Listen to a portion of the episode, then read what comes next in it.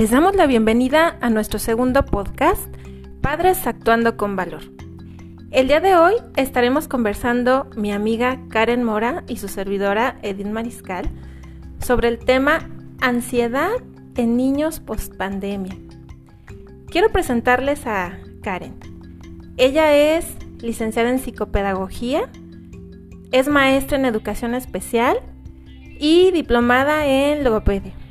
Bienvenida. Muchas gracias, muchas gracias, mucho gusto de estar aquí. Y así es, vamos a hablar sobre la ansiedad de niños post pandemia. Eh, ha generado o ha aumentado bastante la ansiedad en los niños después de la pandemia. Porque vamos a ver las causas, vamos a ver sus signos y síntomas y qué características podemos ver en nuestros niños para que los padres lo puedan identificar y poderlos ayudar de la mejor manera.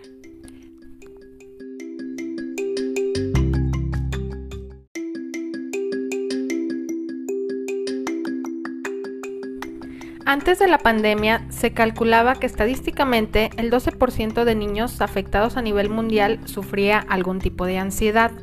Actualmente, según una encuesta del UNICEF en América Latina y el Caribe, de más de 8.000 jóvenes, arrojó que un cuarto de, de parte de estos jóvenes había sufrido casos de ansiedad y el 15% de depresión. Esto es lo que está registrado en instituciones públicas. Hay otro número de niños en consulta privada que no están en las estadísticas, por lo que podemos pensar que el número es todavía mayor. Así es. Eh, puede ser que en consulta privada estén eh, llegando un número mucho mayor de niños que están sufriendo de, ansiedad. Y bueno, eh, hay una buena razón. Ya platicaremos un poco más adelante cuáles son las, las causas y y, por qué está sucediendo esto. Claro, realmente también a nosotros nos están llegando este, muchos niños con ansiedad, por lo cual pues quisimos hacer esta, esta información. Muy bien, vamos a ver, este, como mencionamos, pues hay diferentes tipos de ansiedad. Vamos a hablar de cada uno de ellos. Está la ansiedad por separación. ¿Nos pudieras comentar un poco más sobre esto? Sí, claro. Bueno, eh, la ansiedad por separación es este temor o miedo persistente que tienen los niños de perder a sus cuidadores primarios, que principalmente puede ser mamá o papá. Entonces, eh, los niños empiezan a tener miedo de separarse de ellos. Eh, después, tal vez ya no quieren ir a la escuela. Eh, manifiestan, por ejemplo, en cuestiones somáticas, dolor de cabeza, dolor de estómago, ajá. De repente muchas veces manifiestan que se marean, ¿sí? entre, entre estas, este, como, digamos, síntomas que, eh, que aparecen en, una situación de ansiedad. Así es, y también, bueno, este, siendo un poco pues más empáticos en este sentido porque obviamente para ellos fueron dos años que estuvieron con sus figuras de apego completamente en una casa, encerrados, todo el día con ellos y pues están presentando más este tipo de ansiedad por la cuestión de que fueron pues dos años, ¿no? Con sus figuras de apego, entonces ahora ya tienen que ir otra vez a la escuela, tienen que ir a hacer otra vez sus actividades y pues los niños empiezan a, a presentar esta, esta ansiedad. Muy bien, también tenemos lo que es la ansiedad generalizada. ¿Nos pudieras comentar un poco más de esto? Claro, la ansiedad generalizada eh, tiene algunas otras características. Eh, presenta, digamos, en cuanto a las quejas somáticas, es algo parecido. De repente los niños a lo mejor pueden este, manifestar también dolor de cabeza, dolor de estómago, ajá. Eh, hiperventilación de repente, eh, pero aquí la diferencia que hay entre la ansiedad por separación y la ansiedad generalizada es que la ansiedad generalizada aparece como un temor ante una cantidad distinta de situaciones, como por ejemplo, puede ser a lo mejor eh, preocupaciones que tienen que ver con salir eh, de casa, cuestiones de salud física, ajá. De repente temores eh, que tienen que ver a lo mejor también con, con situaciones sociales, ajá, o preocupaciones que de repente los niños empiezan a manifestar de temas muy variados. Entonces, esa, esa puede ser una diferencia. Muy bien. Así es, también pues ya del el hecho de estar con sus pares, también pues les empieza a generar, a generar este tipo de ansiedad, que es la parte social de la que hablábamos. Y también está la ansiedad social, que sería... La ansiedad social este, tiene una característica muy particular. Está eh, o se manifiesta en miedo a estar en situaciones sociales, donde los niños tengan que estar con pares, por ejemplo, socializar, eh, platicar, jugar con, niños de su edad, pero también a veces con adultos. De repente a lo mejor le tienen mucha confianza a un adulto, que es quien, quien está con ellos, pero ya cuando se trata de salir a alguna reunión, etcétera, etcétera, en la escuela, por ejemplo, esto puede, puede, podemos notarlo, ¿no?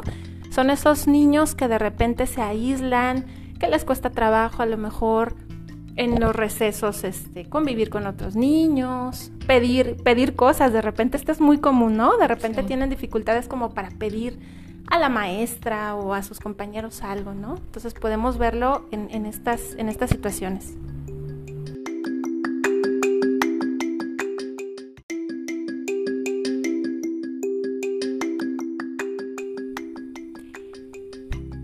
Para poder saber si nuestros niños están eh, sufriendo una situación de ansiedad, es importante conocer cuáles son los criterios diagnósticos. contamos los profesionales de la salud con un manual eh, que es llamado DSM5, en este momento es el, el número 5, donde se habla de cuáles son las características que un niño tiene para poder ser, digamos que diagnosticado, ¿no? Con algún tipo de trastorno. Y encontramos que para poder saber si nuestro niño está sufriendo, por ejemplo, de ansiedad por separación, esta sintomatología debe de estar presente por lo menos cuatro semanas consecutivas. Y para saber si está sufriendo ansiedad eh, social o trastorno de ansiedad generalizado, son seis meses de estar manifestando este tipo de síntomas. Claro, y también algo muy importante es que sepan que este tipo de síntomas este, estos signos y síntomas deben de estar también afectando muchas áreas de su, de su, de todas las áreas personales o en su mayoría para que se pueda diagnosticar de esta manera. También tenemos el por qué eh, es la ansiedad en, en algunos niños y bueno, tiene una carga biopsicosocial de la cual vamos también a estar hablando. Uno de los factores son los neurobiológicos. ¿Qué es esto? Una de las causas pudiera ser el bajo umbral de activación ante el estrés, el cómo reaccionamos ante el estrés. Muchas veces también aprendido de las personas, este, de sus padres o hasta de sus hermanos, o quien tengan ahí que convivan demasiado. Entonces, este tipo de, factores neurobiológicos pues se debe ante la activación ante el estrés. ¿Cómo reaccionamos ante estos? Otros serían Así es, así es, Karen. Fíjate que en este punto es interesante también platicar en cuanto a los factores neurobiológicos que tiene que ver, sí, un poco como con la carga genética. Tenemos eh, cada, pues cada, cada persona tenemos una distinta, digamos, tolerancia a cierto tipo de malestar y ya tenemos cierta información que compartimos familiarmente. Eso es algo que es, importante saberlo, ¿no? Y la otra parte, pues justamente sí es una cuestión aprendida.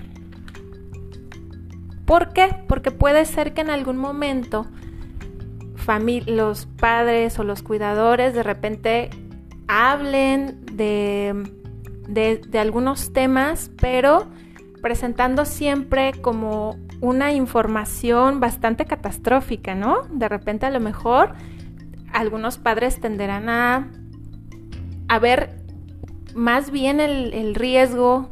Aumentarlo de forma... Sí, así es, aumentarlo, ¿verdad? Y los niños lo aprenden. Claro. O todos, bueno, aprendemos, aprendemos este que tal vez algunas cosas que podrían no ser tan peligrosas, pero si nuestros padres nos, nos están en nuestra vida cotidiana diciendo eso puede ser terrible, pues claramente los niños también lo van a aprender. Al igual, este, también cómo reaccionan los, los padres o, o, con quienes están conviviendo también a la resolución de problemas porque entre mejor resolución de problemas tengamos, puede que el estrés pues vaya disminuyendo, pero eso también es una cuestión este, que le podemos enseñar nosotros a nuestros hijos. También tenemos los factores cognitivos, que sería una transmisión cultural de la familia, ¿no? De lo que estamos hablando. Así es, así es, Karen. Y otro de los, de los elementos que, que juegan aquí un papel muy importante en cuestión de ansiedad es el, lo que usualmente se llama el tipo de apego, ¿verdad? Que tiene que ver con la forma como nos relacionamos con nuestros hijos y la seguridad también que les transmitimos. Exactamente, la seguridad. Ese es, fíjate que, que acabas de mencionar algo súper importante, ¿verdad? De repente, nuestros niños, pues son niños, ¿no? Ellos tienden a ser curiosos, a explorar y también aprenden de nosotros mismos y de cómo nosotros eh, damos o no esta pauta para que ellos aprendan a ser autónomos, ¿no? A resolver, como decías hace un momento también, la forma como ellos se sientan capaces de resolver o no sus problemas. Eso es algo súper importante. Y fíjense que en, algún episodio posterior hablaremos justamente de, de este tema en particular, ¿no? ¿Qué pasa cuando nosotros no permitimos a nuestros niños que desarrollen estas habilidades de exploración? Por un miedo, un miedo generado la mayoría de veces por los padres, ¿no? De que le pueda pasar algo catastrófico a nuestro hijo por subirse a una silla, por buscar y explorar este de alguna manera, ¿no? Entonces, pero bueno, este, este tema también lo abordaremos más adelante. Así es. Y fíjate que otro dato que me parece muy interesante para mencionar es que se, también en las, las estadísticas nos hablan que los niños que han manifestado alguna situación de ansiedad, el 60% de sus padres también ha padecido por lo menos algún episodio de ansiedad. Puede ser ansiedad generalizada, trastorno de pánico, por ejemplo, o ansiedad, también ansiedad social, etcétera, etcétera. Entonces, pues podemos ver aquí cómo hay una relación. Fíjense que la ansiedad no es unidireccional, es decir, no tiene una sola causa. Podemos rastrear como todo este tipo de situaciones.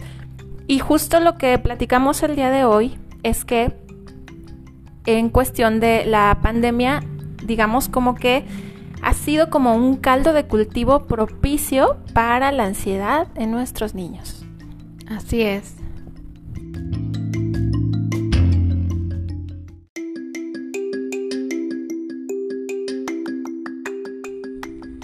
Muy bien, entonces con toda esta información este, que hemos estado diciendo, ¿qué es lo que sigue? ¿Hacia dónde vamos y hacia dónde tenemos que ir con nuestros niños para que mejoren? Sí. Eh, ¿Qué podemos hacer? En casa necesitamos saber que como padres podemos ser un gran apoyo para, nuestros niños. Regresamos un poco o quiero eh, enfatizar en el tema de apoyarles para que ellos tengan o aprendan las habilidades que necesitan pues para salir, para ir a la escuela, para socializar. Esto, ¿cómo lo podemos hacer?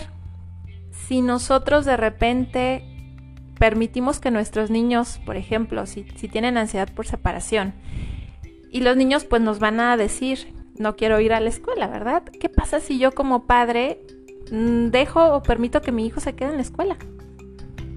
Pues tal vez no le estoy ayudando a que desarrolle esta habilidad que necesita. Esa es una, una primera situación. Cuando se sale de control, cuando ya sabemos que de repente hemos intentado como varias cosas para apoyar a nuestro hijo y vemos que la situación no mejora, pues claro, siempre podemos recurrir a eh, visitar a algún profesional de la salud, que en este caso, aquí nuestra recomendación siempre será que sea con, algún profesional de la salud, bueno, que tenga como la, la, experiencia, la información y la formación, ¿verdad? En el trabajo con niños. Claro. Ajá.